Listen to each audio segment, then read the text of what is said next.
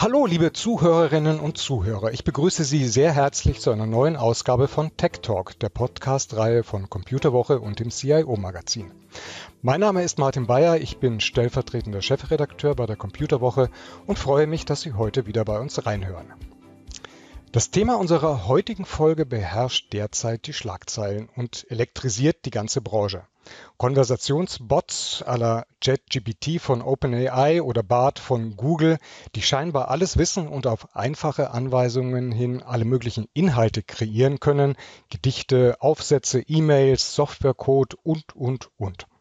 Viele glauben schon, dass diese KI-Modelle unser Arbeiten und unser Leben komplett auf den Kopf stellen könnten. Was es damit auf sich hat und wie intelligent diese Bots wirklich sind, darüber möchte ich heute mit Frau Professorin Katharina Zweig sprechen. Frau Zweig leitet an der RPTU das Algorithm Accountability Lab und sie berät in diversen Gremien die Bundesregierung und verschiedene Ministerien in Sachen KI-Einsatz und die Folgen. Hallo Frau Zweig, schön, dass Sie heute bei uns sind. Ja, ich freue mich auch äh, sehr da zu sein. Gut, Frau Zweig, ich habe tatsächlich heute im Vorfeld unseres Gesprächs mal ChatGPT gefragt, was Sie denn so über künstliche Intelligenz sagen. Und er hat mir geantwortet, ich habe keine Informationen darüber, was Professorin Katharina Zweig von der Universität Universität Kaiserslautern speziell über Artificial Intelligence sagt, da sie eine akademische Fachperson ist, kann es möglich sein, dass sie in Fachzeitschriften, Konferenzbeiträgen oder Vorlesungen ihre Ansichten und Forschungsergebnisse zu diesem Thema teilt. Es könnte hilfreich sein, ihre akademischen Profile oder Publikationen zu überprüfen, um weitere Informationen zu erhalten. Also so schlau scheint Jet GPT wohl doch nicht zu sein. Das ist auf der anderen Seite ja auch ein bisschen beruhigend, dass man so ähm, Ansichten und Meinungen zu bestimmten Themen dann doch auch besser in einem persönlichen Gespräch miteinander austauscht und erfährt. Ja, also im Zusammenhang mit, mit diesen Konversationsbots wie eben ChatGPT von OpenAI spricht man ja schon von einem neuen KI-Zeitalter oder so einem iPhone-Moment in der ganzen Branche. Ist denn das aus Ihrer Sicht gerechtfertigt und, oder halten Sie diesen Hype ein Stück weit auch für übertrieben? Also erstmal absolut bestürzend, dass diese Maschine mich nicht kennt. Also es geht fand natürlich, ich, nein, Quatsch. Ich so. Also nein, das ist doch Unsinn. Also auf jeden Fall hat, hat ChatGPT mein Buch nicht gelesen, das ist schon mal klar. Aber ansonsten zeigt das eben, ähm, wie viel über eine Person im Internet geschrieben worden sein muss, damit ChatGPT diese Person kennt. Also Bundeskanzler Scholz kennt es nicht als Bundeskanzler. Diese Texte sind zu alt, auf denen es gelernt hat, aber es kennt die Person und andere Personen kennt es eben nicht. Und das ist ja auch erstmal gar nicht schlimm. Redakteure brauchen wir also noch eine ganze Weile. Keine Sorge, der Job ist äh, sicher bis auf weiteres. Ähm, und trotzdem ist ChatGPT eine eine Revolution. Vielleicht nicht so sehr wegen dem, was es jetzt gerade kann, sondern weil es eben diese riesige Aufmerksamkeit bekommt, weil man zum ersten Mal mit der Maschine in natürlichen Worten sprechen kann und sehen kann, dass das funktioniert. Und das ist ja schon, also das ist wirklich toll und das ist auch noch mal mehr als Siri oder Alexa können. Äh, man kann komplexe Aufgaben an die Maschine abgeben und das halte ich wirklich für revolutionär und vor allen Dingen ist es jetzt plötzlich in, in aller Munde. Und da wird sich viel tun. Aber richtig spannend wird es erst, wenn die Grundlage GPT-3 und bald kommen GPT-4 für weitere Dinge verwendet wird. Und ChatGPT wird dann nur eine, eine Applikation unter ganz vielen sein. Was ist denn aus Ihrer Sicht so grundlegend neu an dieser, dieser Art von, von Tools? Also wir sprechen hier von Generative äh, KI, ähm, also einem mm, KI-Modell, das auf ähm, riesigen Mengen an Daten trainiert wird. Ich meine, das, das kennen wir ja schon seit ein paar Jahren. Deep Learning, ähm, Algorithmen, die, wie gesagt, in, in, in riesigen Trainingsaufgaben Massendaten durchwühlen. Ähm, oder ist es, wie Sie gerade ähm, sagen, so dieses User-Interface letzten Endes, dass ich eben auf einfache Anweisungen in natürlicher Sprache mit einem Mal eine ja scheinbar intelligente Antwort von dem Modell bekomme? Ja, ich glaube, die bisherigen Schnittstellen, die wir hatten mit Siri, mit Alexa, Da war klar, sag mir, wie das Wetter heute wird. Es war klar, dass es nur kurze Sätze sein können, dass man deutlich sprechen muss, ähm, dass es etwas sein muss, was man direkt so in Google eingeben könnte. Aber wir hatten jetzt einen Text generiert zusammen mit meiner Tochter. Ähm, ach, kennen wir doch alle von Weihnachten, oder? So Dankesbriefe schreiben findet sie jetzt auch nicht so toll, die ist 14. Und dann haben wir einfach mal geguckt, wie gut würde denn ChatGPT jetzt einen Dankesbrief schreiben. Und dann hat er einen Dankesbrief an äh, Tante Julia geschrieben und der war aber, der hat äh, die Tante gesiezt. Und dann haben wir gesagt, äh, ChatGPT, beschreibt den Brief nochmal neu, wir duzen die Tante oder ich duze die Tante. Und das wäre so eine Aufgabe, die hätten Siri und Alexa jetzt nicht hinbekommen. Denn das ist ja durchaus ein, ein komplexer grammatischer Wechsel, den man da hinbekommen muss.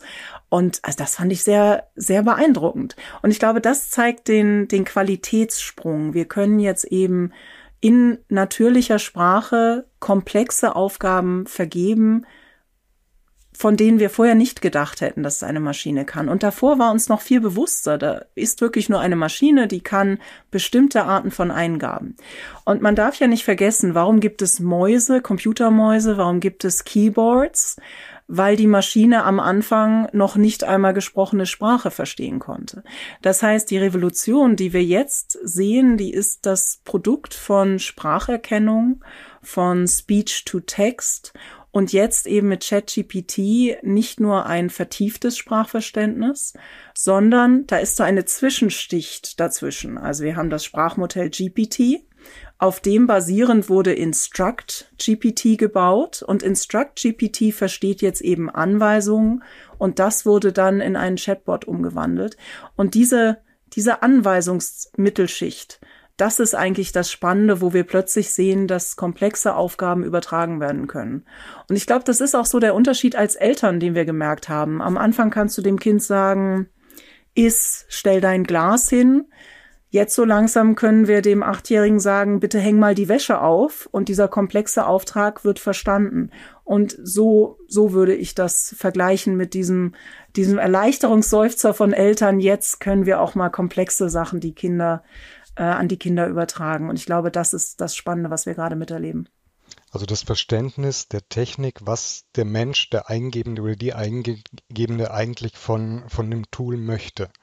Dass das sich jetzt mit diesen neuen, neuen Werkzeugen einfach nochmal deutlich, deutlich verbessert hat. Wie, wie, hat man, wie hat man das hinbekommen? Beschreiben Sie mir nochmal die, die Art und Weise, wie diese Zwischenschicht, wie diese Zwischenschicht funktioniert, weil das ist ja, ja doch irgendwo so eine gewisse Art von, ich übertreibe es mal, aber Intelligenz, das zu verstehen. Ja, also ich habe mich in den letzten äh, Wochen und Monaten auch eingelesen. Das ist jetzt nicht mein Hauptgebiet. Mein Hauptgebiet ist immer die Technikfolgenabschätzung, was passiert, wenn Gesellschaft mit so etwas konfrontiert wird. Aber als Informatikerin ähm, habe ich mir jetzt die Paper angesehen und ich kann wenigstens berichten, wie es trainiert wurde. Ähm, wir müssen bei GPT anfangen. Das sind diese sogenannten Foundation Models. Das heißt, das sind KI-Modelle mit die mit so riesigen Datenmengen gefüttert werden, wie sie Einzelpersonen oder kleinere Firmen einfach nicht leisten können. Die werden dann einmal trainiert und dann können die nachtrainiert werden auf bestimmte Berufe, also die können dann medizinisch nachtrainiert werden oder für die Versicherungsbranche oder ähnliches. Foundation Models heißt einfach nur sehr, sehr große Trainingsdaten. Das können nur die ganz großen Firmen leisten. Woraus bestehen diese großen äh, Trainingsdaten? Das ist einmal ein, ein riesiger Webcrawl. Das heißt, man startet bei verschiedenen Webseiten und guckt dann, was man abgreifen kann. Riesengroß. Ähm, es sind auch teilweise Bücher, Sets, da weiß man nicht ganz genau, welche Bücher dahinter stehen. Es ist ähm, die Wikipedia, es ist insbesondere die englische Wikipedia, die nochmal mit einer höheren Gewichtung eingeht. Und dann gibt es in diesem, was wird da gelernt? Man gibt dem System 2000 Wörter aus einem Text oder 4000 und lässt ein Wort weg. Und dann versucht die Maschine zu raten, welches Wort an dieser Stelle gestanden hätte. Also zum Beispiel, Herr Müller ging in das er sah sehr besorgt aus. Und dann soll die Maschine raten, in was er denn jetzt hineingeht. Und dann könnte im Originaltext gestanden haben Kaffee und die Maschine rät Haus, Und dann muss man eine Idee haben, ob Haus und Café jetzt ähnlich ist zueinander oder nicht. Und dafür gibt es einen Mechanismus. Und zwar versucht die Maschine rauszukriegen, ob Haus und Café sehr oft in ähnlichen Satzstrukturen sind. Und wenn die sehr oft in ähnlichen Satzstrukturen sind, dann sind die beiden Wörter näher aneinander dran, als wenn sie in ganz unterschiedlichen Sätzen sind.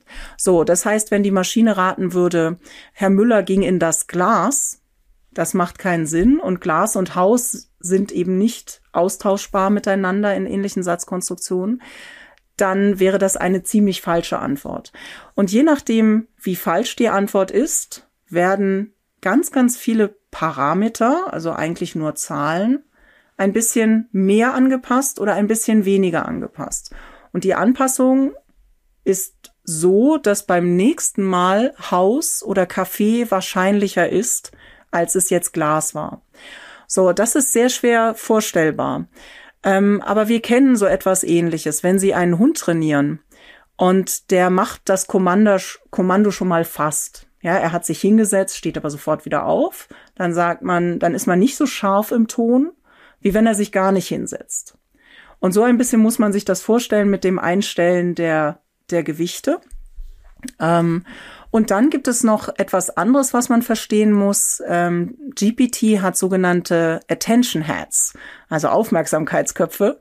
Und dann kriegt er also diese 4000 Wort lange Sequenz und lernt, dass es ein Verb gibt, das Objekte hat und versucht dann rauszukriegen, was sind jetzt die Verben und die Objektstrukturen in diesem Satz. Ein anderer Attention Head guckt vielleicht nur auf das Wort, was man was man gerade äh, betrachtet. Und wieder ein anderer Attention Head guckt vielleicht über zehn Sätze, ob dabei immer wieder dasselbe Schlagwort auftaucht. Und das sind die Dinge, die die Maschine lernt. Wo muss ich hingucken? Und dann rät es einfach nur das nächste Wort. Und auch das kennen wir von Social Media. Wir fangen an, was zu tippen und dann kriegen wir doch immer so Vorschläge. Und das ist ziemlicher, da kommt ziemlicher Blödsinn raus, wenn man immer nur das Beste, den, den obersten Vorschlag nimmt aber diese Technologie, die ist jetzt eben verbessert worden durch GPT. So, und jetzt haben Sie aber noch gefragt, wie kommen wir dann zu den Anweisungen? Also jetzt haben wir dieses Sprachmodell. Das Sprachmodell kann sehr gut raten, welches Wort in die Lücke gehört. Und dann hat man versucht herauszubekommen, ob es dann auch komplexere Aufgaben entgegennehmen kann. Und dazu gab es zuerst, wir brauchen immer einen Trainingsdatensatz. Es muss immer etwas geben, wovon man lernen kann. Deswegen hat man ganz viele Leute gebeten, die wurden angestellt dafür, schreibe auf diese Anfrage einen Text, so wie du ihn gerne gehabt hättest, wenn du die Anfrage gestellt hättest.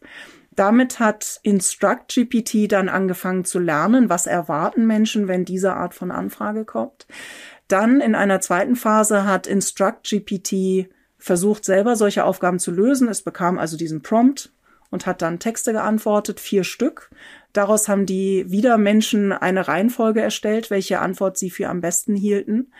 Und damit hat sich dann tatsächlich diese Fähigkeit herausgebildet, dass komplexere Anweisungen, ja, verstanden ist das falsche Wort, aber befolgt werden können, aber eben nicht immer mit Erfolg. Denn wie wir alle wissen, ChatGPT halluziniert eben manchmal auch Dinge.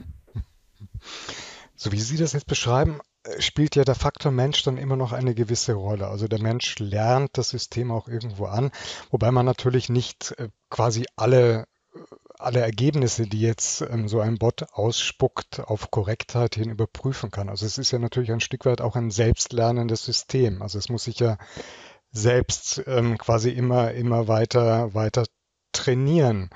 Ähm, wie, wie groß schätzen Sie denn da so nach wie vor die, die Bedeutung des Faktors Mensch ein, gerade wenn wir auch so in, in die Richtung denken, ähm, Verfälschung des Bias, die Bias-Problematik im Umfeld von, von KI, wenn eine KI mit einem Mal ähm, diskriminierende, rassistische Inhalte von sich gibt, wie wir es ja in der Vergangenheit auch schon des Öfteren erlebt haben, weil die Bots ähm, Social-Media-Kanäle durchwühlen und dort natürlich reihenweise auf derartige Inhalte stoßen und meinen, okay, so kommuniziert der Mensch, so verhält er sich, das scheint ihm wichtig zu sein, also nehme ich das auch auf in mein Repertoire.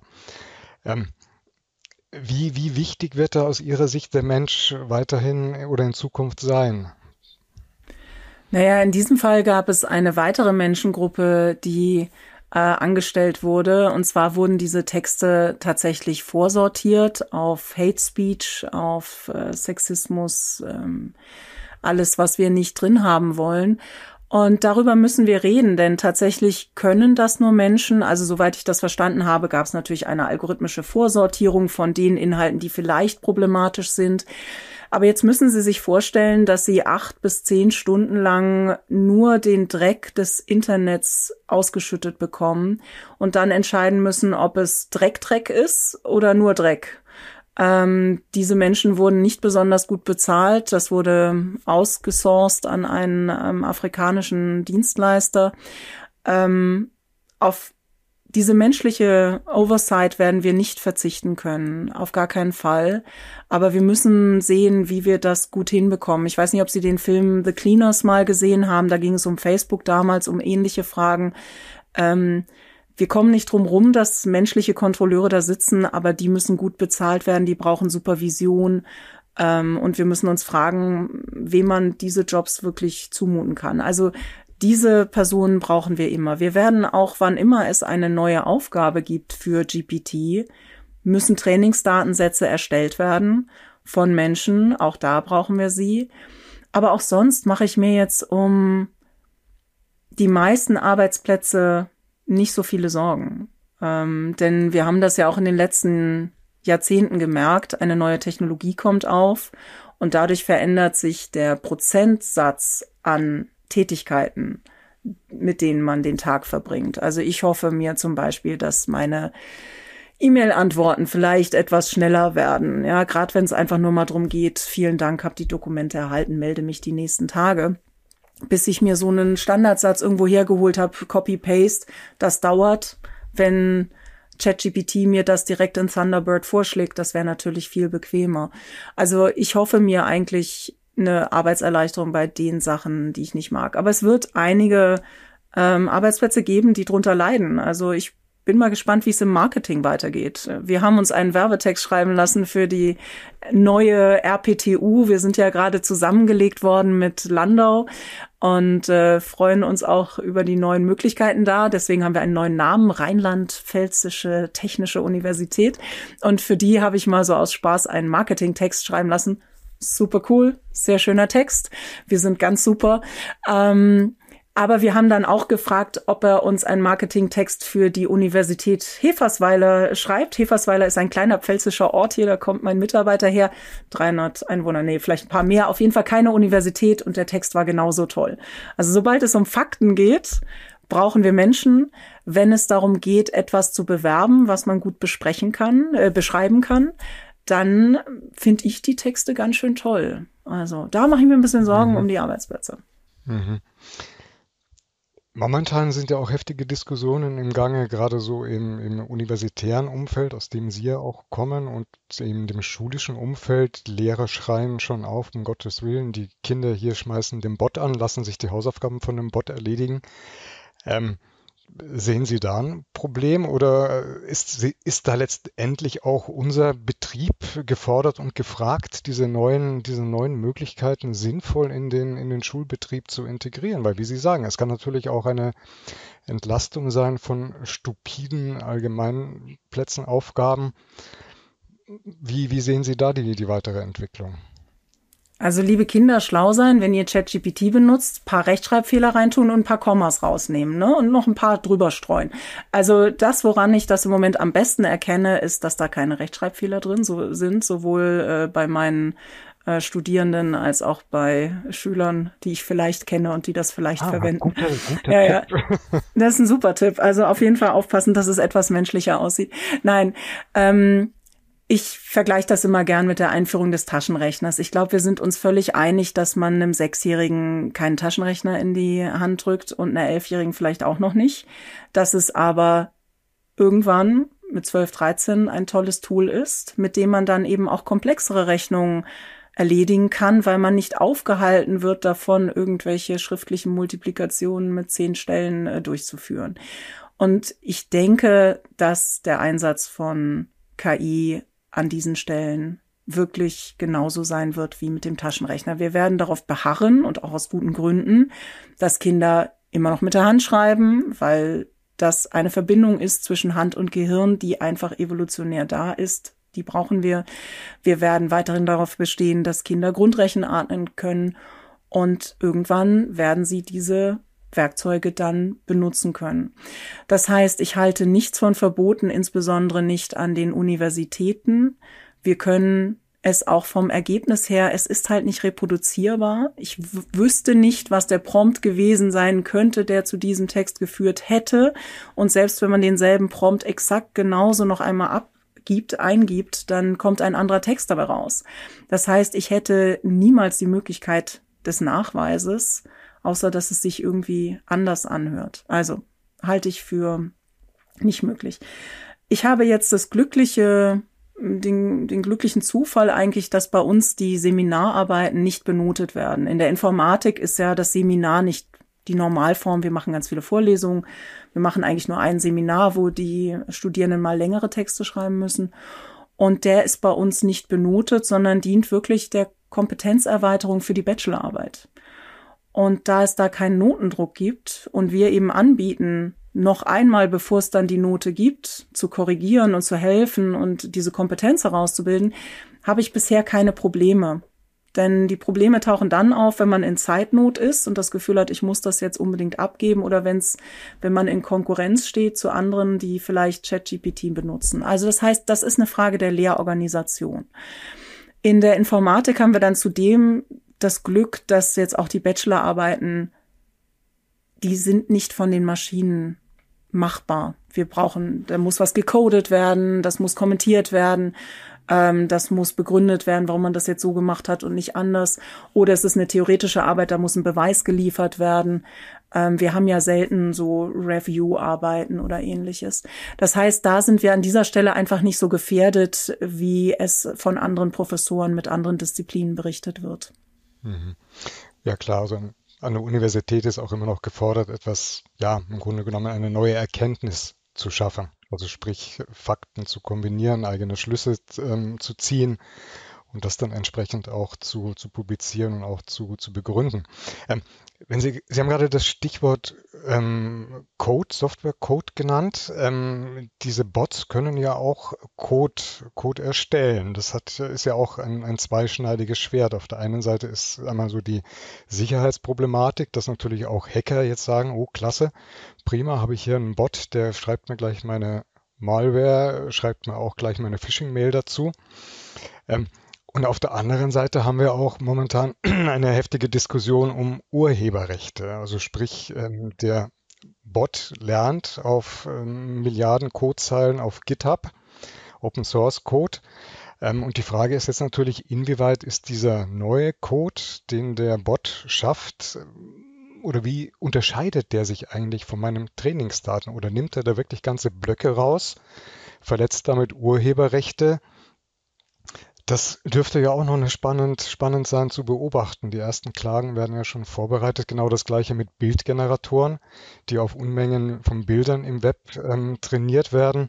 Getty Images, die Bildagentur, hat auch schon geklagt, weil dann natürlich mit einem Mal in diesen Neukreationen ähm, Wasserzeichen aufgetaucht sind von Getty Images. Das ist natürlich dann ein bisschen peinlich und sollte nicht passieren. also das dürfte ja auch noch interessant sein zu beobachten, was an dieser ja. Stelle passiert. Wie sehen Sie das? Genau. Also Open Source Code, ich meine, da ist die Lizenzfrage ja eigentlich klar. Das ist Open Source. Auf der anderen Seite finde ich auch, ein Mensch, der Code zur Verfügung stellt und dabei implizit davon ausgeht, dass das in kleinen Mengen von anderen Menschen verwendet wird, das verändert schon auch die Sachlage und, und vielleicht müsste man da eigentlich also so als, ich bin ja jetzt ein Rechtsleihe, als Rechtswissenschaftler ist die Antwort wahrscheinlich, du hast die Lizenz gegeben, dein Problem. Aber ähm, aus, aus ethischer Sicht würde ich sagen, wenn sich die, die grundlegenden Bedingungen so stark geändert haben, dann muss man sich fragen, ob diese Person unter diesen neuen Bedingungen die Lizenz gegeben hätte oder nicht. Aber beim Code, glaube ich, ist es wirklich noch das kleinste Problem. Ein Freund von mir ist äh, Creative Art Director einer großen Firma in den USA und die fragen sich natürlich, können sie jetzt DALI oder Midjourney benutzen, also diese Bildgeneratoren. Ähm, weil sie wissen, dass diese Bilder eben ohne, ohne Erlaubnis verwendet wurden. Die Diskussion ist im Moment groß, die Diskussion ist gut, am Ende ist es aber eine temporäre. Denn es wird nachher, also ich glaube, der Aufschrei war jetzt groß genug, das wird nachtrainiert werden mit Bilderquellen, die dann eben bezahlt werden. Und dann haben wir aber die grundlegende Frage immer noch, ist das jetzt okay, wenn ein Bild so ähnlich aussieht wie von Rizzi, einem bekannten Künstler? Denn er hat so einen ganz bestimmten Stil, den kann man gut erkennen. Ähm, aber es wäre bisher auch okay gewesen. Also solange man sich nicht anmaßt, Rizzi zu sein, sondern es klar ist, dass das ein eine Hommage ist. Ähm, Künstler haben seit Jahrhunderten, haben die Touren gemacht, haben die alten Meister kopiert. Das ist ja eine Form des Lernens. Also ich bin gespannt, wie das rechtswissenschaftlich weitergeht. Ähm, da muss man auch hingucken. Aber die Problematik ist temporärer Natur. Die großen Firmen haben gesehen, dass sie das nochmal machen müssen mit Datensets, von denen sie die Erlaubnis haben und die werden sie in ausreichender Stückzahl bekommen. Und dann bleiben die anderen Fragen immer noch da. Zur Qualität des Codes kann man schon aber noch mal was anderes sagen. Also mein, mein Schwager hatte mir erzählt, dass er zwei Tage an so einem Excel-Code rumgefriemelt hat mit VBA. Das konnte ihm ChatGPT innerhalb von zehn Minuten lösen. War kein Ding. Und auch korrekt. Also es war genau dieselbe Lösung, auf die er dann auch gekommen ist. Und das passiert uns ja ganz oft. Man hat halt doch nicht alle Befehle im Kopf. Meistens ist es eigentlich nur ein intensives Nachschlagen und das würde einem jetzt erleichtert werden. Sobald es aber um größere Codestücke geht, kann ChatGPT das natürlich nicht mehr, solange es etwas Komplexes ist. Er kann keine Algorithmen entwickeln, für die man ja Beweise führen muss. Also es handelt sich um die Art von Code, die man oft braucht für Webseiten, für VBA, Excel, solche Sachen. Sobald es etwas komplexer wird, geht es im Moment noch nicht. Und die Frage ist auch, wird es das gehen? Äh, wird es, wird es das geben können? Ähm, da ist immer die Frage, wie gut sind die Trainingsdaten und wie viele haben wir davon? Und das könnte für manche Firmen also vielleicht interessant sein, die internen Code-Datenbanken dann nochmal nachlernen zu lassen. Und dann könnte das ein ganz interessantes Geschäftsmodell sein, ja. Ja, gerade in Zeiten, wo immer mehr in Software gegossen wird und auch gerade ähm, große Industrieunternehmen eigene Softwareentwicklungsabteilungen aufbauen, könnte natürlich interessant, interessant werden. Eine andere Diskussion, die jetzt natürlich auch wieder mit, mit aufkam und die wir ja auch gerade hier in Europa schon eine ganze Weile führen, ist die Frage nach der, der Regulierung von äh, künstlicher Intelligenz. Sie sind ja auch beratend tätig äh, bei der Bundesregierung und den Ministerien. Ähm, Glauben Sie, das wird jetzt nochmal befeuert, diese Debatte? Und könnten Sie sich vorstellen, dass gerade jetzt auch angesichts der neuen Möglichkeiten, die ja offensichtlich auch viele Menschen ein Stück weit verängstigen, die Rufe nach einer stärkeren Regulierung wieder mehr zu hören sein werden? Und ähm, eine Frage, wie, wie realistisch oder für wie realistisch halten Sie so etwas? Weil ich meine, so ein Algorithmus, so ein KI-Modell, ist ja kein Auto, das ich einmal baue und alle zwei Jahre zum TÜV schicke und dort kriege ich dann meine Plakette und alles ist gut. Wir haben es ja vorhin schon angesprochen, so ein Modell, so ein Algorithmus entwickelt sich ja ständig weiter, er verändert sich, er lernt dazu. Ähm, inwieweit ist unter diesen Voraussetzungen überhaupt eine, eine Regulierung mit einer Art Siegel oder Plakette überhaupt sinnvoll? Ja, also das, dazu habe ich ja ganz viel in meinem Buch Ein Algorithmus hat kein Taktgefühl geschrieben. Ähm, damals hat mich die Frage nach der Regulierung sehr umgetrieben. Das war 2019. Der AI Act, der europäische, ist kurz davor, verabschiedet zu werden. Dieses Jahr, nächstes Jahr. Ähm, wir erwarten, dass der dann zwei Jahre schläft, so ähnlich wie die Datenschutzgrundverordnung. Das heißt, jeder kennt die Gesetzeslage. Sie wird aber nicht gleich scharf geschaltet. Und dann sind zwei Jahre später wieder alle ganz überrascht, dass man da sich jetzt ja drum kümmern muss. Das werden wir dann wieder sehen. Es wird ein neues Berufsfeld geben, tatsächlich. Ähm, und jetzt, wie funktioniert das mit dem Siegeln? Also erstmal, ich weiß nicht genau, wo dieser Mythos vom Selbstlernen und Weiterlernen herkommt. Ich habe keine Ahnung, ich kann nur spekulieren. Also natürlich, wenn wir jetzt bei Amazon was kaufen, mit jedem Produkt, was wir kaufen, verändert sich die Sicht von Amazon auf mich und was ich gerne kaufe. Aber bei allem, was sicherheitskritisch ist, bei allem, was kitzlig ist gesellschaftlich, da müssen wir davon ausgehen, dass diese Systeme so gut wie möglich im, im Labor, im Computerraum hergestellt werden und dann so laufen, wie sie sind. Denn das ist einfach zu kitzlig, die dann weiter lernen zu lassen. Da gibt's ein schönes Beispiel von Microsoft. Die hatten einen Chatbot auf Twitter, der hieß Tay. Ähm, den hat man tatsächlich weiter lernen lassen. Und da gab es ein paar Trolle aus äh, einem Channel, der heißt 4chan.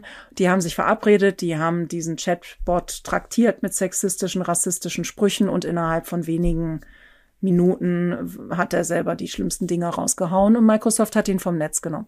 Also insofern, das weiß die Branche noch sehr gut. Es ist einfach zu gefährlich bei bei allem, was eine bestimmte Risikoklasse übersteigt, die Systeme weiterlernen zu lassen. Ähm, wir haben diese Klasse, also diese Idee der Risikoklassen, ähm, die wurde aus meinem Buch auch aufgenommen in der Datenethik-Kommission, wurde auch für den AI-Act ähm, aufgenommen. Da gibt es die Klasse Null. Das sind ähm, KI-Systeme, die keinerlei gesellschaftliche Werte vermuten lassen. Also ich sage jetzt mal Predictive Maintenance. Ja, man hat einen Motor, ähm, da hört die Maschine sich an, wie der Motor normalerweise läuft. Und wenn der plötzlich komische Geräusche macht, dann sagt äh, die Maschine, jetzt ist irgendwas komisch, jetzt sollte mal jemand drüber gucken. Das kann dazu dienen, dass man deutlich längere Maschinenlaufzeiten hat, dass man ähm, die Untersuchungsintervalle eben an den Bedarf anpassen kann. Und das wäre jetzt eher eine Risikoklasse Null. Aber sobald es darum geht, dass die Maschine Menschen bewertet, Interaktion mit Menschen hat, dann sind wir eben in höheren Risikoklassen und Risikoklasse drei sind dann zum Beispiel alle medizinischen Sachen. Und es gibt auch eine, wo wir sagen, solche Maschinen wollen wir gar nicht haben. Zum Beispiel selbsttötende Roboter. Ja, das wäre so etwas, was wir gar nicht haben wollen. So, wie funktioniert das dann mit dem Siegeln? Dadurch, dass es jetzt also ein, ein Chip, Shipment gibt, kann man sagen, zu diesem Zeitpunkt ist die Maschine so und so gut. Aber worauf ich dränge, ist, ob eine Maschine jetzt gefährlich ist oder nicht, das hängt vom Verwendungskontext ab. Das kann man ganz schnell mit einem Beispiel machen. Wenn Sie in Ihrer Firma ähm, Hochsicherheitsräume haben und es gibt da eine Kamera, eine gute Beleuchtung und Sie wollen nur zehn Leuten Zutritt gewähren, ist Gesichtserkennung toll. Ja, ist ein super sicheres Mittel. Wenn Sie am Bahnhof Südkreuz versuchen, 300 äh, Personen zu identifizieren, die auf der Flucht sind, ähm, dann haben sie keine tollen Lichtbedingungen. Die Menschen, die auf der Flucht sind, die wissen das, die ziehen sich die Hoodie ins Gesicht, die laufen nicht an den Kameras entlang. Und das heißt, man bekommt ganz, ganz viele falsch positive. Also die Idee, dass es jetzt reichen würde, nur das System zu siegeln, die halte ich für falsch, sondern man muss immer gucken, in welchem Kontext wird sie verwendet und welchen Schaden würde das nehmen, wenn die Maschine sich falsch entscheidet. Ja, spannend. Frau Zweig. Das war ein sehr interessantes Gespräch. Ich bin gespannt, wie sich da die Entwicklungen ja weiter fortsetzen werden. Also ich entnehme unserem Podcast, dass da durchaus noch einiges zu erwarten ist. Viele Sachen werden leichter. Man wird den Bots allerdings weiterhin auf die Finger schauen müssen. Faktor Mensch wird weiterhin wichtig sein. Aber von radikalen Verboten oder einer zu scharfen Regulierung sollte man dann doch besser absehen und versuchen, kreativ und auch mit, einem, mit einer gewissen Portion Lust am Experimentieren an die neuen Möglichkeiten herangehen. Frau Zweig, vielen herzlichen Dank für das Gespräch. Es hat mich sehr gefreut. Liebe Zuhörerinnen und Zuhörer, das waren spannende Einblicke in die jüngsten Entwicklungen rund um künstliche Intelligenz und Chatbots. Welche Möglichkeiten KI-Lösungen wie ChatGPT eröffnen, aber auch wo deren Grenzen liegen. Die Technik dürfte in den kommenden Monaten sicher noch für so manche Überraschung sorgen. Viele weitere spannende und überraschende Informationen können Sie auch in unseren anderen Podcast-Episoden hören. Da geht es zum Beispiel um die Zukunft des Metaverse wie sie ihre IT-Infrastruktur gegen die wachsenden Gefahren aus dem Netz absichern können oder worauf es ankommt, um die eigenen IT-Experten im Unternehmen zu halten. Und wenn Sie keine Folge von Tech Talk, dem Podcast von Computerwoche und dem CIO Magazin mehr verpassen wollen, dann abonnieren Sie doch ganz einfach unseren Podcast-Kanal. Haben Sie Anregungen oder Fragen, dann schreiben Sie uns eine E-Mail an podcast.idg.de. Es hat mich sehr gefreut, dass Sie heute mit dabei waren und ich darf Sie einladen, in zwei Wochen wieder hier bei unserem Tech Talk reinzuhören. Für heute verabschiede ich mich. Machen Sie es gut und tschüss. Música